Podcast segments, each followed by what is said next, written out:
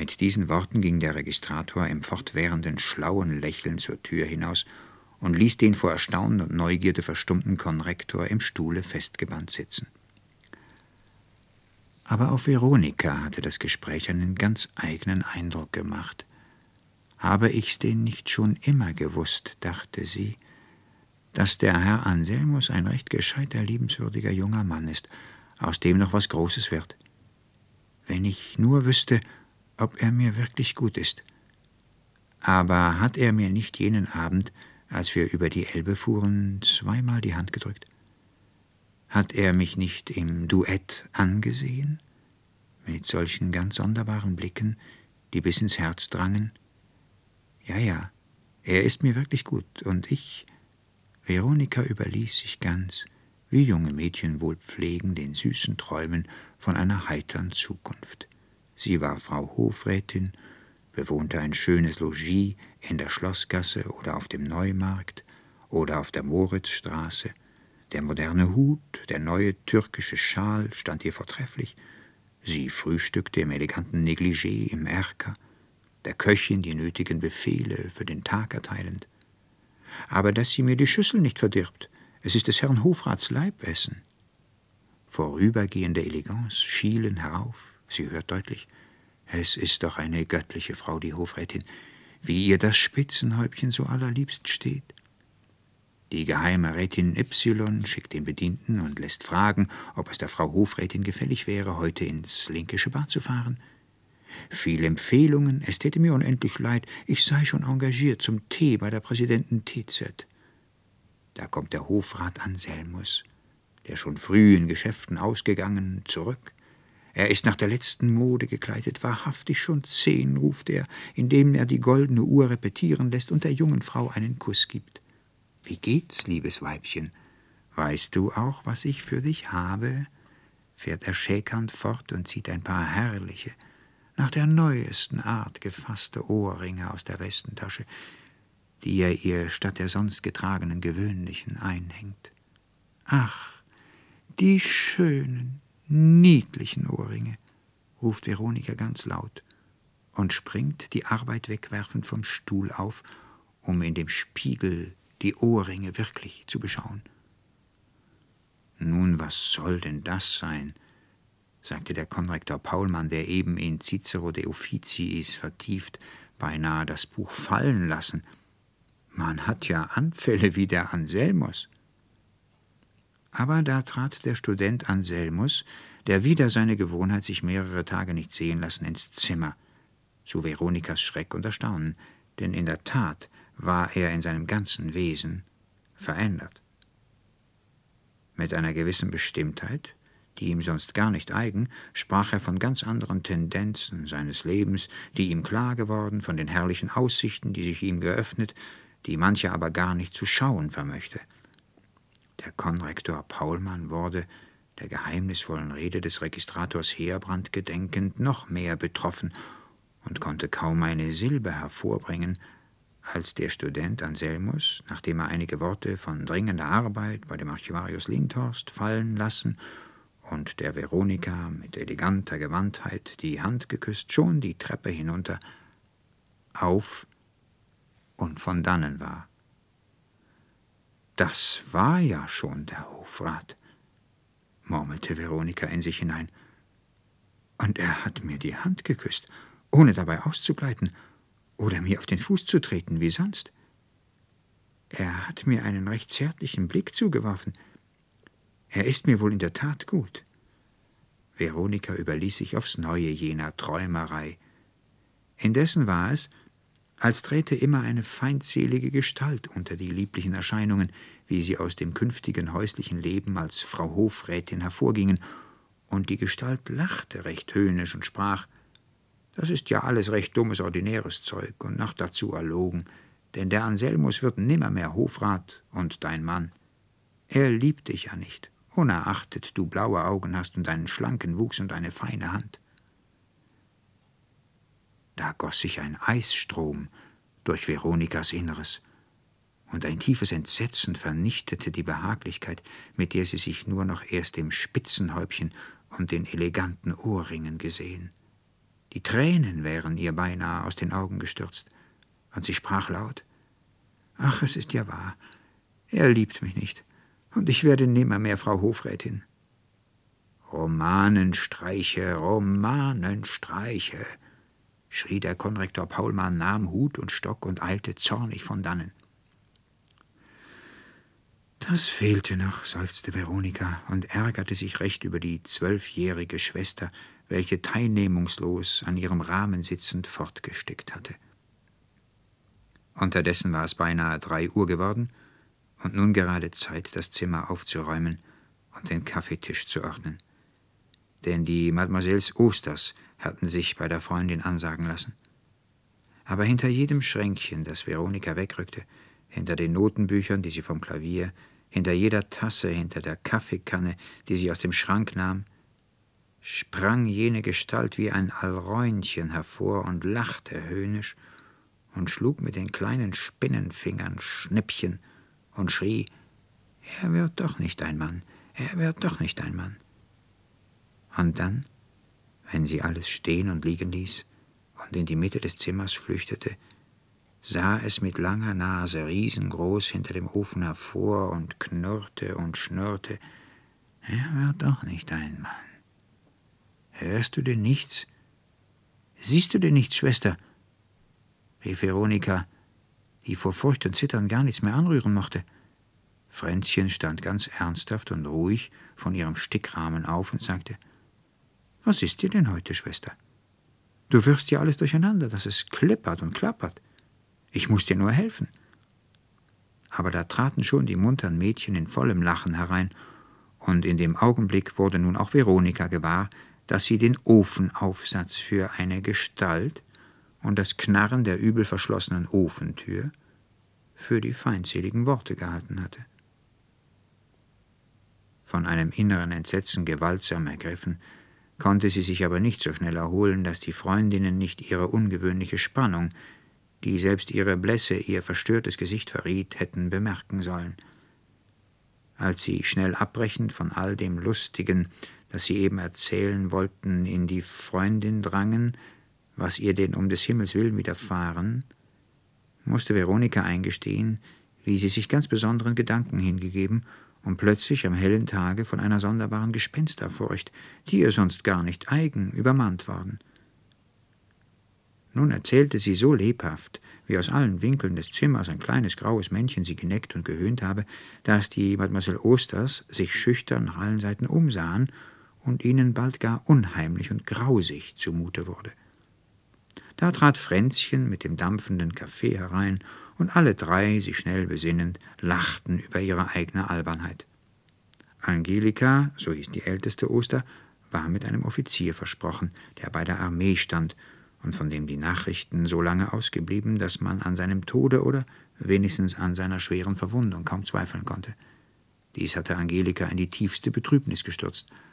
Aber heute war sie fröhlich bis zur Ausgelassenheit worüber Veronika sich nicht wenig wunderte und es ihr unverhohlen äußerte. Liebes Mädchen, sagte Angelika, glaubst du denn nicht, dass ich meinen Viktor immer da im Herzen, in Sinn und Gedanken trage? Aber eben deshalb bin ich so heiter. Ach Gott, so glücklich, so selig in meinem ganzen Gemüte. Denn mein Viktor ist wohl, und ich sehe ihn in weniger Zeit als Rittmeister geschmückt mit den Ehrenzeichen, die ihm seine unbegrenzte Tapferkeit erwarben, wieder.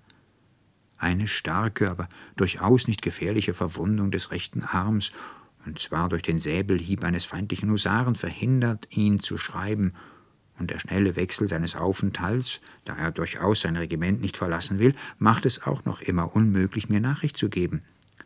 Aber heute Abend erhält er die bestimmte Weisung, sich erst ganz heilen zu lassen.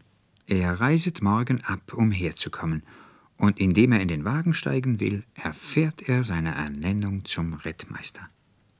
Aber, liebe Angelika, fiel Veronika ein, das weißt du jetzt schon alles? Lache mich nicht aus, liebe Freundin, fuhr Angelika fort, aber du wirst es nicht, denn könnte nicht dir zur Strafe gleich das kleine graue Männchen dort hinter dem Spiegel hervorgucken?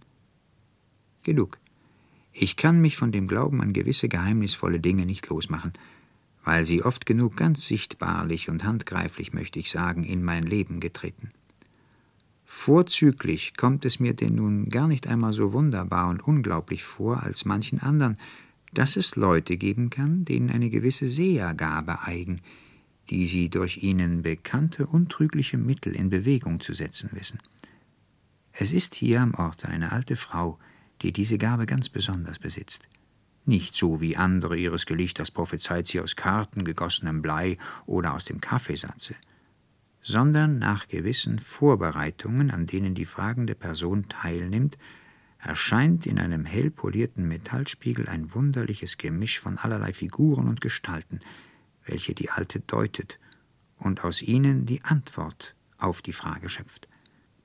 Ich war gestern Abend bei ihr und erhielt jene Nachricht von meinem Viktor, an deren Wahrheit ich nicht einen Augenblick zweifle. Angelikas Erzählung warf einen Funken in Veronikas Gemüt, der schnell den Gedanken entzündete, die Alte über den Anselmus und über ihre Hoffnungen zu befragen. Sie erfuhr, dass die alte Frau Rauerin hieße, in einer entlegenen Straße vor dem Seetor wohne, durchaus nur dienstags, mittwochs und freitags von sieben Uhr abends, dann aber die ganze Nacht hindurch bis zum Sonnenaufgang zu treffen sei und es gern sähe, wenn man allein komme.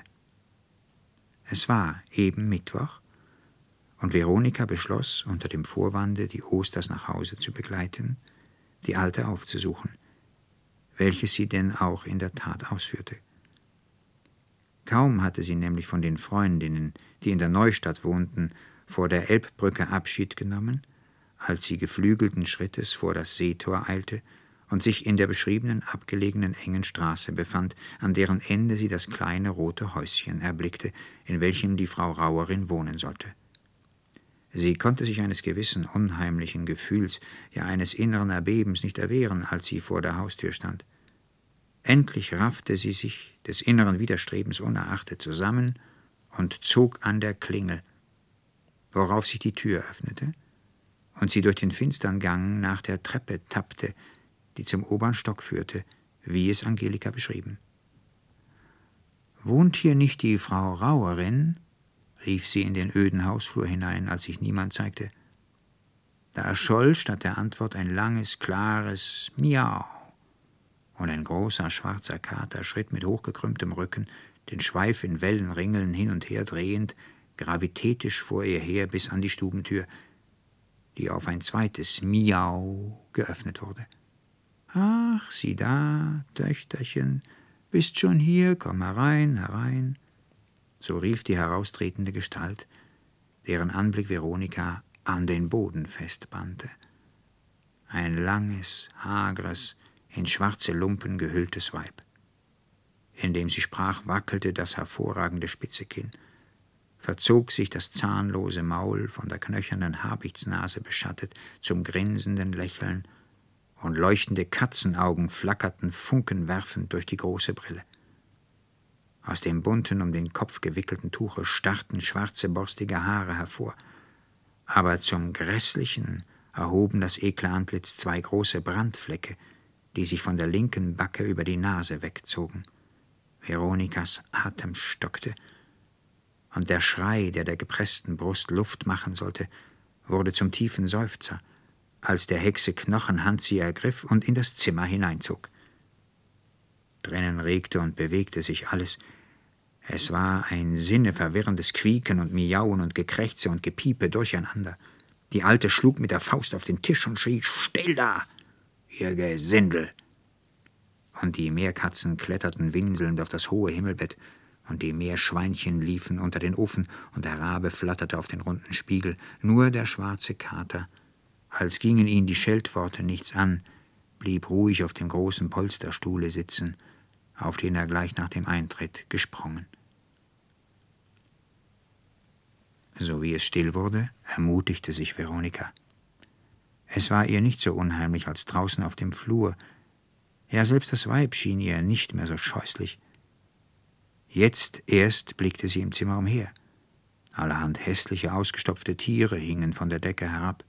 Unbekanntes, seltsames Geräte lag durcheinander auf dem Boden und in dem Kamin brannte ein blaues, sparsames Feuer, das nur dann und wann in gelben Funken emporknisterte.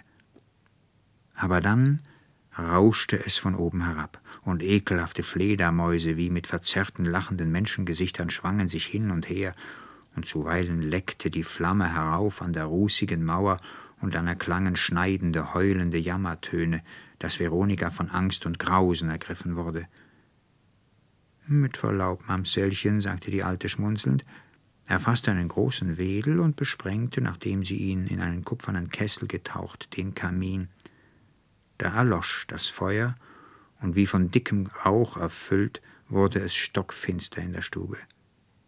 Aber bald trat die Alte, die in ein Kämmerchen gegangen, mit einem angezündeten Lichte wieder herein, und Veronika erblickte nichts mehr von den Tieren, von den Gerätschaften. Es war eine gewöhnliche, ärmlich ausstaffierte Stube. Die Alte trat ihr näher und sagte mit schnarrender Stimme Ich weiß wohl, was du bei mir willst, mein Töchterchen. Was gilt es? Du möchtest erfahren, ob du den Anselmus heiraten wirst, wenn er Hofrat geworden. Veronika erstarrte vor Staunen und Schreck. Aber die Alte fuhr fort. Du hast mir ja schon alles gesagt zu Hause beim Papa, als die Kaffeekanne vor dir stand. Ich war ja die Kaffeekanne. Hast du mich denn nicht gekannt? Töchterchen, höre. Lass ab, Lass ab von dem Anselmus. Das ist ein garstiger Mensch. Der hat meinen Söhnlein ins Gesicht getreten, meinen lieben Söhnlein, den Äpfelchen mit den roten Backen, die, wenn sie die Leute gekauft haben, ihnen wieder aus den Taschen in meinen Korb zurückrollen. Er hält's mit dem Alten. Er hat mir vorgestern den verdammten Auripigment ins Gesicht gegossen, dass ich beinahe darüber erblindet. Du kannst noch die Brandflecken sehen, Töchterchen. Lass ab von ihm. Lass ab. Er liebt dich nicht, denn er liebt die goldgrüne Schlange. Er wird niemals Hofrat werden, weil er sich bei den Salamandern anstellen lassen. Und er will die grüne Schlange heiraten. Lass ab von ihm, lass ab. Veronika, die eigentlich ein festes, standhaftes Gemüt hatte und mädchenhaften Schreck bald zu überwinden wusste, trat einen Schritt zurück und sprach mit ernsthaftem, gefassten Ton Alte, ich habe von eurer Gabe in die Zukunft zu blicken gehört und wollte darum, vielleicht zu neugierig und voreilig, von euch wissen, ob wohl Anselmus, den ich liebe und hochschätze, jemals mein werden würde. Wollt ihr mich daher, statt meinen Wunsch zu erfüllen, mit eurem tollen, unsinnigen Geschwätze necken, so tut ihr Unrecht, denn ich habe nur gewollt, was ihr andern, wie ich weiß, gewährtet. Da ihr, wie es scheint, meine innigsten Gedanken wisset, so wäre es euch vielleicht ein leichtes gewesen, mir manches zu enthüllen, was mich jetzt quält und ängstigt. Aber nach euren albernen Verleumdungen des guten Anselmus mag ich von euch weiter nichts erfahren. Gute Nacht. Veronika wollte davoneilen. Da fiel die Alte weinend und jammernd auf die Knie nieder und rief, das Mädchen am Kleide festhaltend, Veronikchen, kennst du denn die alte Liese nicht mehr? die dich so oft auf den Armen getragen und gepflegt und gehätschelt. Veronika traute kaum ihren Augen, denn sie erkannte, freilich nur durch hohes Alter und vorzüglich durch die Brandflecke entstellte, ehemalige Wärterin, die vor mehreren Jahren aus des Konrektor Paulmanns Hause verschwand. Die Alte sah auch nun ganz anders aus. Sie hatte statt des hässlichen buntgefleckten Tuchs eine ehrbare Haube, und statt der schwarzen Lumpen eine großblumichte Jacke an, wie sie sonst wohl gekleidet gegangen. Sie stand vom Boden auf und fuhr Veronika in ihre Arme nehmend fort. Es mag dir alles, was ich dir gesagt, wohl recht toll vorkommen, aber es ist leider dem so. Der Anselmus hat mir viel zu Leide getan, doch wider seinen Willen. Er ist dem Archivarius Lindhorst in die Hände gefallen, und der will ihn mit seiner Tochter verheiraten. Der Archivarius ist mein größter Feind, und ich könnte dir allerlei Dinge von ihm sagen, die würdest du aber nicht verstehen oder dich doch sehr entsetzen. Er ist der weise Mann, aber ich bin die weise Frau. Es mag darum sein.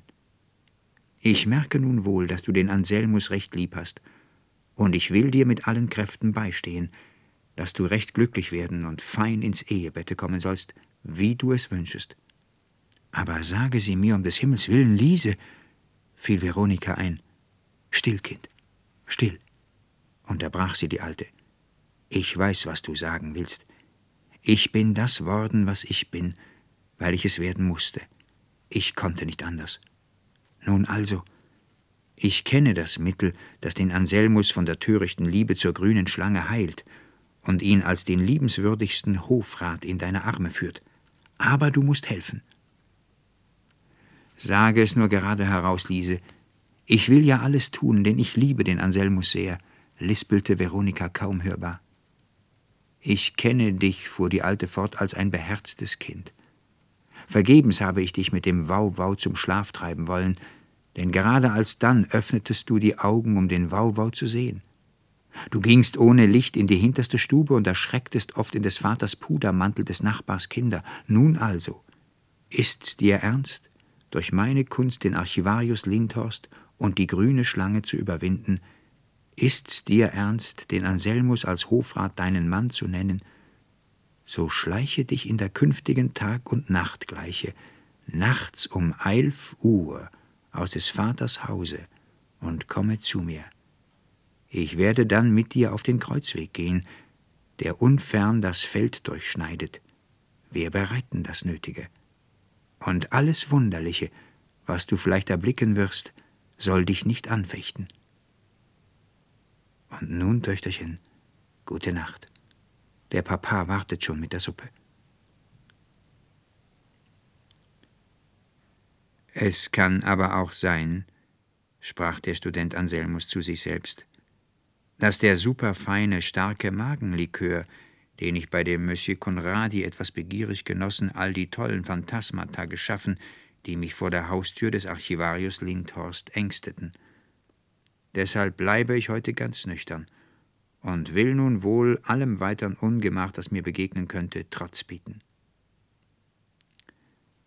So wie damals, als er sich zum ersten Besuch bei dem Archivarius Lindhorst rüstete, steckte er seine Federzeichnungen und kalligraphischen Kunstwerke, seine Tuschstangen, seine wohlgespitzten Rabenfedern ein, und schon wollte er zur Tür hinausschreiten, als ihm das Fläschchen mit dem gelben Likor in die Augen fiel, das er von dem Archivarius Lindhorst erhalten. Da gingen ihm wieder all die seltsamen Abenteuer, welche er erlebt, mit glühenden Farben durch den Sinn, und ein namenloses Gefühl von Wonne und Schmerz durchschnitt seine Brust.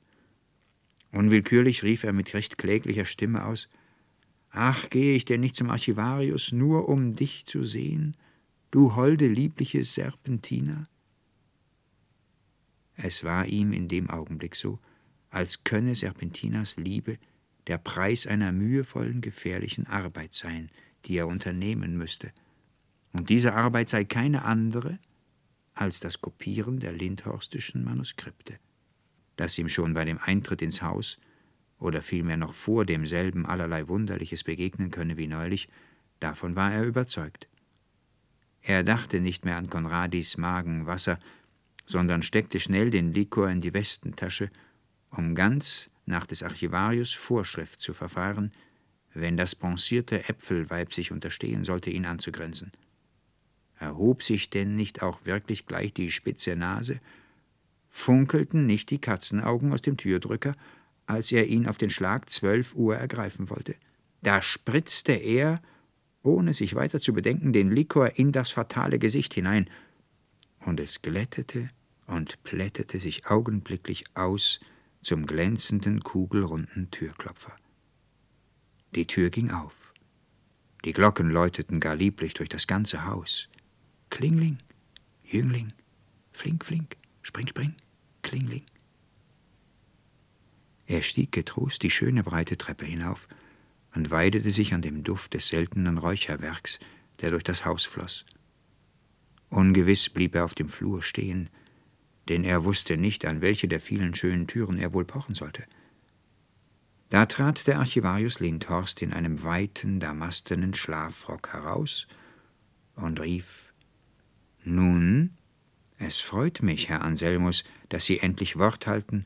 Kommen Sie mir nur nach, denn ich muss Sie ja doch wohl gleich ins Laboratorium führen. Damit schritt er schnell den langen Flur hinauf und öffnete eine kleine Seitentür, die in einen Korridor führte. Anselmus schritt getrost hinter dem Archivarius her. Sie kamen aus dem Korridor in einen Saal oder vielmehr in ein herrliches Gewächshaus, denn von beiden Seiten bis an die Decke hinauf standen allerlei seltene, wunderbare Blumen, ja große Bäume mit sonderbar gestalteten Blättern und Blüten. Ein magisches, blendendes Licht verbreitete sich überall, ohne dass man bemerken konnte, wo es herkam, da durchaus kein Fenster zu sehen war. So wie der Student Anselmus in die Büsche und Bäume hineinblickte, schienen lange Gänge sich in weiter Ferne auszudehnen. Im tiefen Dunkel dicker Zypressenstauden schimmerten Marmorbecken, aus denen sich wunderliche Figuren erhoben, Kristallenstrahlen hervorspritzend, die plätschernd niederfielen in leuchtende Lilienkelche. Seltsame Stimmen rauschten und säuselten durch den Wald der wunderbaren Gewächse, und herrliche Düfte strömten auf und nieder. Der Archivarius war verschwunden, und Anselmus erblickte nur einen riesenhaften Busch glühender Feuerlilien vor sich. Von dem Anblick, von den süßen Düften des Feengartens berauscht, blieb Anselmus festgezaubert stehen. Da fing es überall an zu kickern und zu lachen, und feine Stimmchen neckten und höhnten. Herr Studiosus, Herr Studiosus, wo kommen Sie denn her? Warum haben Sie sich denn so schön geputzt, Herr Anselmus? Wollen Sie eins mit uns plappern? Wie die Großmutter das Ei mit dem Steiß zerdrückte und der Junker einen Klecks auf die Sonntagsweste bekam? Können Sie die neue Arie schon auswendig, die Sie vom Papa Starmatz gelernt, Herr Anselmus? Sie sehen recht possierlich aus in der gläsernen Perücke und den postpapiernen Stülpstiefeln. So rief und kickerte und neckte es aus allen Winkeln hervor. Ja, dicht neben dem Studenten, der nun erst wahrnahm, wie allerlei bunte Vögel ihn umflatterten und ihn so in vollem Gelächter aushöhnten.